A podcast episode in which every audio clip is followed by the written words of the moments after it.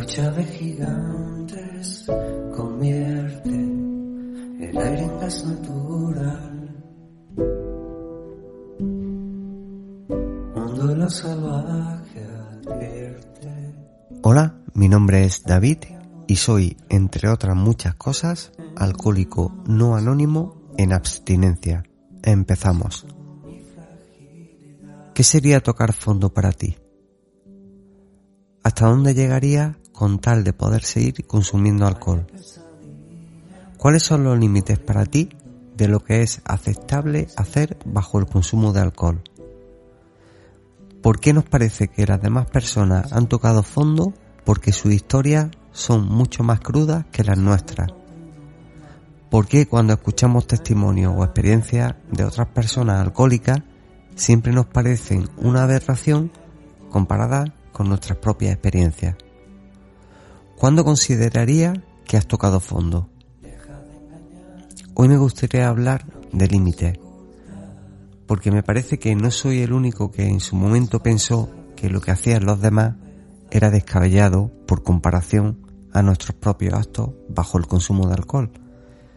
Porque me parece además que quien más, quien menos, se ha comparado con experiencias ajenas y ha dicho, mejor me largo de aquí porque estoy rodeado de locos, de locas, de personas que ni tienen nada que ver conmigo, ni merecen ser escuchadas ni justificadas en sus actos bajo la excusa del consumo de alcohol.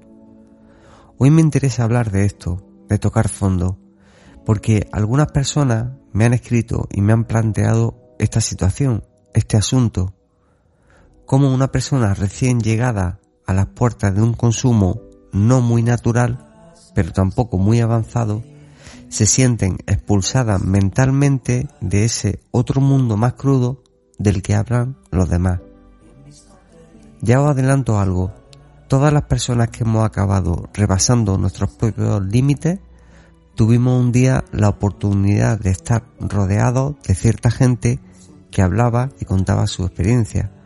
Y nosotros dijimos, yo me largo de aquí porque estas personas son horribles, no tienen nada que ver conmigo y yo jamás haría estas cosas que me están contando. Pues bien, yo también fui en su momento una de esas personas. Yo lo hice, a mí también me pasó. Me largué de aquel lugar. Y por cierto, no me cansaré de repetir que una persona adicta es totalmente diferente a otra en cuanto a su consumo, en cuanto a cantidad, en cuanto a la forma de consumirlo y en cuanto a las consecuencias de su acto. No es necesario consumir todos los días ni hacer cosas que nos parecen descomunales para saber que tenemos un problema con el alcohol. El alcoholismo tiene muchas formas de manifestarse y una de ellas es que lo que hoy puede parecerte una barbaridad cuando lo escuchas de otra persona puede que en un futuro se convierta en tu día a día. Lo ideal sería que eso no pasara, pero si puedes poner remedio antes, te aseguro que te va a ahorrar mucho, pero que mucho camino de regreso. Hoy hablamos de esos días en los que yo mismo pensé, esta gente ya era así antes y su problema no es el alcohol, tiene que ser otro porque para hacer ciertas cosas no hace falta llegar a que medie el alcohol, porque para llevar a cabo ciertos actos ni todo el alcohol del mundo podría lograr que yo me convirtiera en esa persona, o eso pensaba yo. De modo que, tanto si has superado los límites como si no, ya te digo que servidor, que ha estado y estuvo en ambos bandos, hubiera deseado haber visto antes la luz, por supuesto, o hubiera deseado tener una varita mágica que me dijese en voz alta, no te preocupes, está muy lejos de tocar fondo. Y si sigue así, te darás cuenta de que con el alcoholismo los límites y el fondo siempre pueden ser más de lo que está siendo. Eso es seguro. Nos gusten más o menos, es muy fácil ver barbaridades en los demás y pequeños errores en uno mismo, en una misma. Lo malo de esto es que no hace falta mucho tiempo para que nosotros nos encontremos haciendo esas mismas barbaridades o que sin llegar a ser esas personas tan bárbaras, nos encontremos con que el camino alcohólico ya no tiene marcha atrás y toca salir del barro y tenemos experiencias propias que ahora sí a los demás les resultarían también una barbaridad, tanto o más como las que tuvimos que escuchar aquel día en, en aquel lugar nosotros mismos. Lo primero que tengo que decir como de costumbre es que ni yo soy médico ni soy cualquier otro tipo de especialista en adicciones. Quede claro, yo soy una persona que padece alcoholismo y como tal lo único que puedo aportar es mi experiencia como alcohólico rehabilitado hasta la fecha.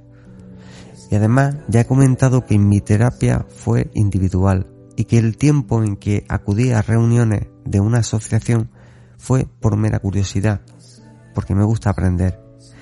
Dicho esto, hace unos días recibí un correo electrónico de una persona que me contaba, resumiendo mucho, la siguiente situación.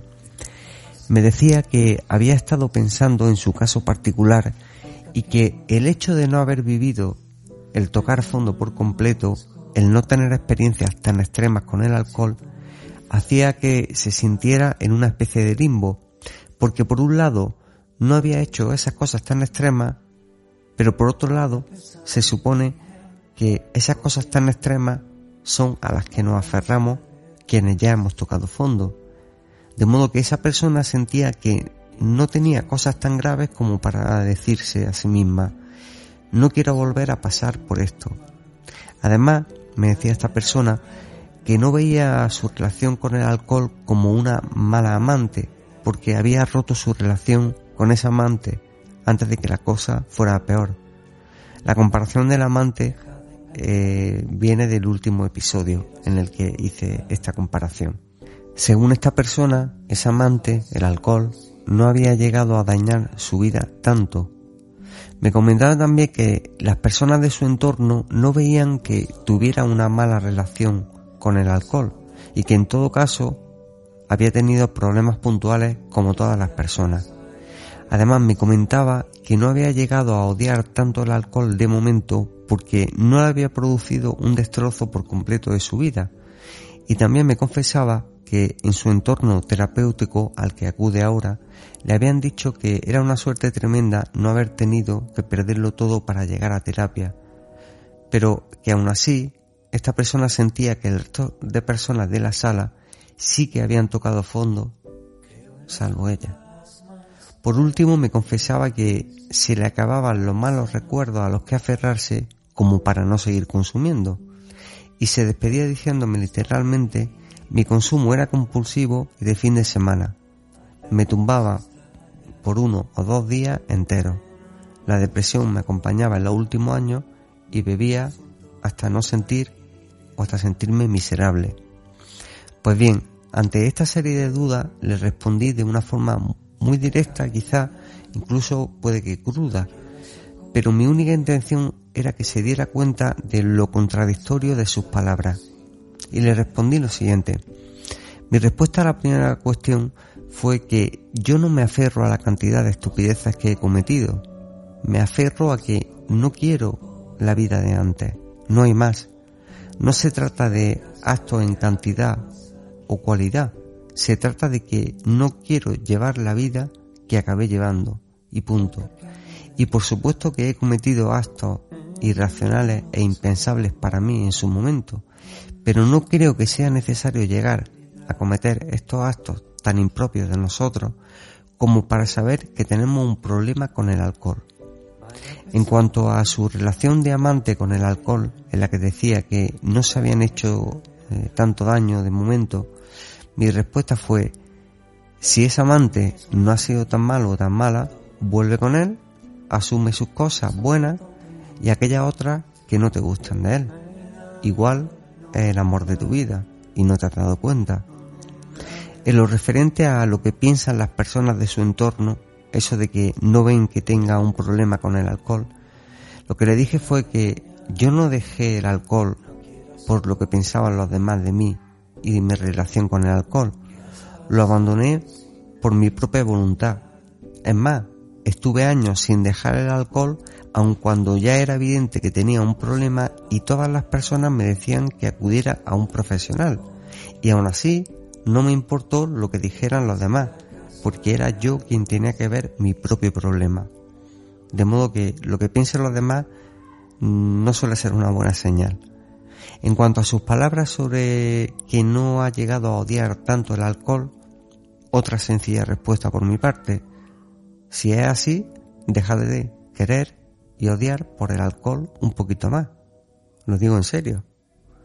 En cuanto al asunto de que las personas de terapia habían perdido todas mm, muchas cosas a causa de su adicción, salvo esta persona, le dije, ¿cuánto estarías dispuesto a perder tú? Hazte una lista y ve perdiendo cosas hasta que consideres que ese es tu límite. Pero asume también que es posible que cuando llegue ese límite, igual ya no puedes detenerte por ti mismo, por ti misma, y necesites ayuda y bastante. En cuanto al asunto de que se le acababan los recuerdos de malas experiencias con el alcohol para aferrarse a ellos y no consumir, lo que respondí fue decirle que siguiera bebiendo para seguir viviendo recuerdos basados en su consumo de alcohol. No hay otra forma de tener recuerdos si no los generamos. De modo que le dije, genera esos recuerdos, esos malos recuerdos bajo el consumo y llena tu cabeza tanto como puedas. Y en cuanto al final de su correo en el que me hablaba de esos episodios de depresión a lo largo de estos años, en los que consumía hasta no, no sentirse, la respuesta que tuve fue la más sencilla para mí. Aquí le respondí lo evidente. Le dije, acabas de resumirte y responderte por ti misma sin mi ayuda a todas y cada una de tus respuestas. Y además de responderle, le puse el siguiente ejemplo de mi propia experiencia real. Veréis, yo perdí el permiso de conducir dos veces. Pues en la segunda ocasión no maté a alguien de milagro, llevaba tal cantidad de alcohol que al día siguiente tuve un juicio, es decir, cometí un delito. ¿Crees que alguien me hubiera dado algo de ventaja por haber matado a alguien en mi responsabilidad? ¿Hubiera sido más consciente de mi problema? Honestamente, quiero que no. Y no hay día en que no dé gracias al universo porque aquello se, se quedase en un mero control rutinario, porque no hubiera podido soportar la idea de matar a alguien y porque detrás me hubiera marchado yo. Pues pensar que hay personas que no han llegado a esos límites, del mismo modo en que hay otras que han llegado a superar con creces esos límites y aún así siguen consumiendo. Es así de sencillo, pero insisto, Da igual lo que yo diga a cualquier persona porque el límite y el momento de cada cual es propio.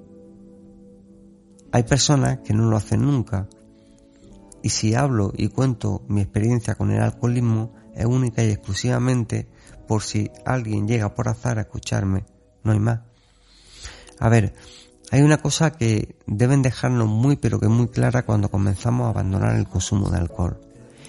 Y esa cosa que no todo el mundo te dice, pero que yo tuve la suerte de que me tatuaran en la mente, es que nuestra cabeza, nuestra mente, como persona alcohólica, va a tratar de sabotearnos con cualquier excusa para volver a consumir, pensando que como ya ha pasado mucho tiempo, hemos vivido experiencias negativas y ya hemos aprendido la forma adecuada de beber, volvamos a la botella sin excusa y sin sentimientos de estar haciendo algo más. Y os contaré un pequeño secreto. Tuve una recaída y en su momento no supe o no quise ver que mi cabeza me estaba saboteando. Es decir, mi yo adicto al alcohol me estaba saboteando para que me fuera acercando lentamente a probar qué pasaba si consumía solo un poco, no como antes. ¿Y sabéis lo que pasó? y acabé bastante mal, consumiendo tanto o más que antes y con una sensación de derrota mental, porque mi mente me decía que había fracasado, que ya no merecía la pena volver a dejar de consumir. Por fortuna y porque yo estuve dispuesto, seguí el camino que llevaba siguiendo, seguí con la terapia y allí pudimos descubrir qué es lo que había sucedido en mi mente como para haberme llevado al punto de consumir de nuevo. Pero voy aún más allá. Es que a día de hoy, con el paso del tiempo, es cuando realmente me doy cuenta de que yo sí que era en cierto modo consciente de que me estaba poniendo excusas a mí mismo o que me estaba al menos planteando qué pasaría si tomase solo un poco de alcohol. Y esta es la trampa de esta adicción, que te vas a sabotear todo lo que pueda hasta el punto de que pienses que tú no tienes nada que ver con el resto de alcohólicos y de alcohólicas. Te va a llevar a un punto y a un lugar en el que puede que pienses que en el fondo deseas estar por un instante, pero lo malo es que ese momento no va a ser un instante, va a ser la puerta que se abre a una recaída. De modo que, resumiendo y mucho, toda persona que ha detectado que tiene problemas con la adicción al alcohol debería plantearse al menos una cosa, que para muchas personas puede ser alguien que ha llegado demasiado lejos, pero para otras muchas puede convertirse en alguien que aún no ha llegado a tocar fondo. Cada persona tiene su fondo y no quepa duda que por muy bajo que hayamos caído en el pasado, siempre se puede llegar más lejos, siempre se puede caer más bajo. Yo soy plenamente consciente de que puedo seguir mejorando como enfermo alcohólico, pero también sé perfectamente que si mi consumo volviera a ser activo, las cosas que aún a día de hoy me parecen inimaginables para alguien como yo, podría llegar a hacerlas si se dan la combinación de alcohol y ciertas circunstancias. Vuelvo al ejemplo del permiso de conducir. Yo no puedo asegurar que si volviera a consumir no cogería el coche bajo ningún concepto y pudiera atropellar y matar a una persona, porque no pierdo de vista que la enfermedad es mucho más grande que yo cuando está en activo y que cuando está en activo, cuando consumo, es cuando tengo que sacar lo más grande, las fuerzas más grandes que tenga dentro de mí como para poder vencer de nuevo y regresar a estar limpio. Pero al menos a día de hoy no vivo pensando que sigo sin tener un problema de alcoholismo o que no he, llegado a, a tocar fondo del todo. Aunque haya personas que han hecho cosas mucho más graves que las que hice yo. Porque también sé que me escuchan y me rodean personas con el mismo problema, aunque no hayan llegado a hacer las cosas tan grandes que haya podido hacer yo. Y ojalá no lleguen a hacerlas nunca. Pero para no llegar a un lugar es necesario como mínimo detenerse antes. Yo puedo entender que cuando tratamos de abandonar el alcohol nos sintamos bichos raros frente a otras personas o frente a nosotros mismos. Pero este es otro asunto, porque igual lo que está sucediendo, lo que está pasando, es que en lugar de una terapia grupal nos vendría mejor una terapia individualizada o al revés o viceversa o sencillamente una terapia de pareja o cualquier otra de la gran cantidad de formas que hay de abordar este problema. Si yo no me hubiera sentido cómodo con la persona que aún a día de hoy me sigue llevando en terapia, pues seguramente hubiera llegado por otro camino. Pero como eso no lo puedo saber, hablo desde mi experiencia, teniendo presente que nuestra mente mm, no va a querer al principio afrontar la idea de una vida sin alcohol y teniendo presente que por mucho tiempo que llevemos limpio y limpias de alcohol, la enfermedad no se va a ir. Lo que sí puedo saber, y de hecho sé, es que cualquier trampa mental es poca, cuando la idea de querer consumir está presente y no hacemos nada para remediarlo. Cuando acude a reuniones de personas alcohólicas que se han rehabilitado, lo más común es que escuche cosas bastante fuertes, bastante descabelladas, cosas que lo que hacen directamente es que puedas pensar y sentir que allí no pintan nada en absoluto, porque esas personas no son como tú ni tú eres como ellas, porque han hecho cosas que tú no harías jamás y por lo tanto te has equivocado de lugar. Os pongo en situación. Un día y a causa de mis pequeños problemas, entre comillas, con el alcohol que estaba generando mi consumo de alcohol, cuando aún no había llegado ni por asomo a lo que luego llegaría, tuve la oportunidad o, entre comillas, obligación de acudir a una asociación donde se trataba el problema del alcoholismo. Como podréis imaginar, si me habéis escuchado en este podcast, en cuanto llegué a casa de mis padres, lo primero que les dije es que las personas que había en aquella reunión eran muy raras y que habían hecho cosas imperdonables, cosas que jamás en vida yo llegaría a hacer.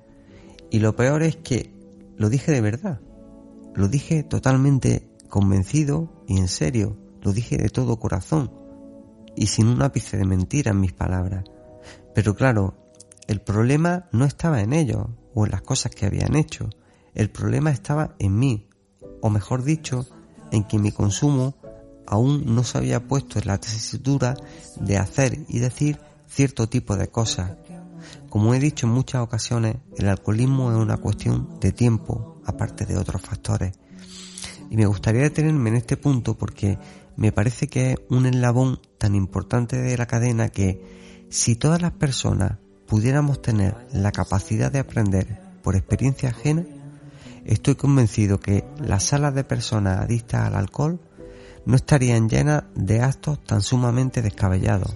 Es decir, si cuando comenzamos a detectar que nuestro consumo es sospechoso de ser alcoholismo, pudiéramos poner remedio y freno, nos ahorraríamos muchos episodios en nuestra carrera alcohólica, muchos y además muy desagradables. Pero lamentablemente nadie escarmienta por experiencia ajena. Y os prometo que, aunque no tengo ni idea de por qué hago este podcast, a veces pienso que la única razón podría ser la de querer ahorrar cierto tipo de pasos y de experiencia a una persona en su camino hacia el alcoholismo. Si tan solo una persona pudiera evitarse alguno de los episodios y hechos por los que yo pasé, ya me sentiría la persona más afortunada de este mundo, porque desde aquella única visita a aquella asociación a la que no volví a acudir, hasta el día en que me senté en el centro de drogodependencia por voluntad propia, pasaron tanto tiempo y tantas cosas relacionadas con mi consumo que viéndolo con la perspectiva del tiempo, me digo a mí mismo, ¿cómo pude yo juzgar a aquellas personas y pensar que jamás haría las cosas que allí se comentaban. ¿Cómo es posible que yo acabara haciendo parte o muchas de las cosas que allí se contaron en su momento? Y sobre todo, ¿cómo es que aquellas personas en su momento me dijeron que yo tenía un problema con el alcohol aunque no hubiera llegado a hacer lo que ellos y ellas habían hecho? Pues precisamente esto es lo que quería destacar del mensaje de esta persona que me escribió. Imaginad que hacéis un curso, da igual, por poner un ejemplo, uno de informática, y resulta que el primer día el nivel es tan avanzado que pensáis que vuestro nivel no necesita esos conocimientos porque requiere otros más sencillos previamente. Y como tenemos esa idea, dejamos de acudir al curso y comenzamos otro curso. Pero el primer día nos damos cuenta de que ese curso es tan básico que pensamos que todas esas cosas ya las sabemos de sobra. ¿Qué sucede entonces? Pues sencillamente que nos perdemos cosas que podríamos haber aprendido tanto en el curso avanzado como haber refrescado en el otro, o al menos repasar las que ya sabíamos y tratar de aprender que puede llegar un día en que nos encontremos en ese curso tan avanzado, pero con todos los conocimientos adquiridos. Pues con el alcoholismo pasa exactamente lo mismo. Mira, entiendo mucho que haya ciertos lugares, ciertas historias ajenas que nos produzcan miedo, repulsión, confusión. De verdad que lo entiendo, porque, insisto, yo he pasado por ello. Pero claro, también quiero pensar que no todas las personas necesitan llegar a hacer cierto tipo de cosas tan graves como para poner remedio antes. Porque cuando llegue el momento de querer poder remedio a este tipo de cosas tan graves, vamos a necesitar seguramente 100 veces más ayuda que cuando no estamos en un nivel tan avanzado de alcoholismo. Porque llegará un momento en que seamos nosotros y nosotras las que eh, estemos contando nuestra vida y nuestras miserias y habrá otras personas que serán las que se asusten de estas historias nuestras. Y eso es lo que precisamente yo trataba de hacerle ver a esta persona que me escribió. Y a otras que también lo han hecho remarcando el hecho de que ellos y ellas no se ven reflejadas en ciertos comportamientos. De hecho, fui bastante duro el día en que respondí a esta persona a su correo electrónico, pero de verdad que lo hice interpretando un papel para que sencillamente tratase, de entender lo que yo quería trasladarle. ¿O acordáis del episodio en el que hablaba de qué aspecto tenía un alcohólico o una alcohólica? Pues precisamente lo que trataba de dejar claro era la idea de que las personas alcohólicas no son las que están tiradas en la calle sin vida ni hogar. Y con el tema de las cosas tan descabelladas que podemos hacer cuando llegamos a cierto punto de consumo de alcohol, sucede algo muy, pero que muy parecido. No todas las personas llegamos del mismo modo ni con el mismo tipo de actos. De modo que, dicho lo cual, bienvenido, bienvenida, un saludo y un fuerte abrazo, quien quiera que sea, esté escuchando. Os recuerdo que podéis contactar conmigo a través del correo electrónico alcoholismo sin anonimato arroba. La sugerencia de que pongáis en vuestro buscador web las palabras Granada sin adicciones. Nos vemos en breve, a ser posible, libre de alcohol. Gracias, muchas gracias. Deja que pasemos sin miedo.